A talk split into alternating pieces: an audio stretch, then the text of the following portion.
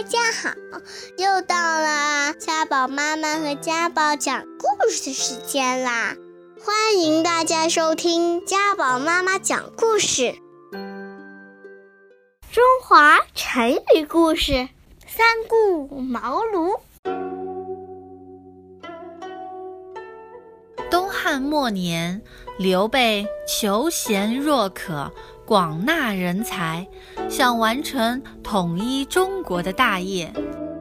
他听说在隆中卧龙岗隐居的诸葛亮是个奇才，就带着关羽、张飞前去隆中，请诸葛亮出山辅佐他。可是他们去的那天，诸葛亮正巧不在家。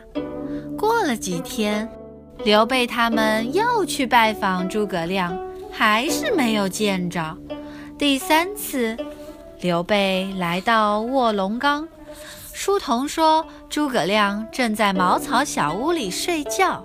刘备、关羽、张飞就站在门外等候。张飞气呼呼地说：“不如放把火，把小屋烧掉。”他出不出来？刘备连声说：“不可，不可，不可以呀！”又过了好长时间，诸葛亮才出来。他被刘备求贤若渴的精神感动，于是答应出山相助。后来，刘备在诸葛亮的帮助下建立了蜀国。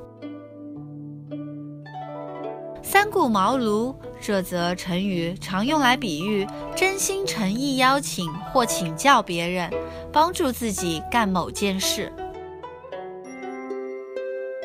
如果你还想听我们的更多的故事，欢迎大家关注微信订阅号“家宝妈妈讲故事”，我在那儿，我等着你哦。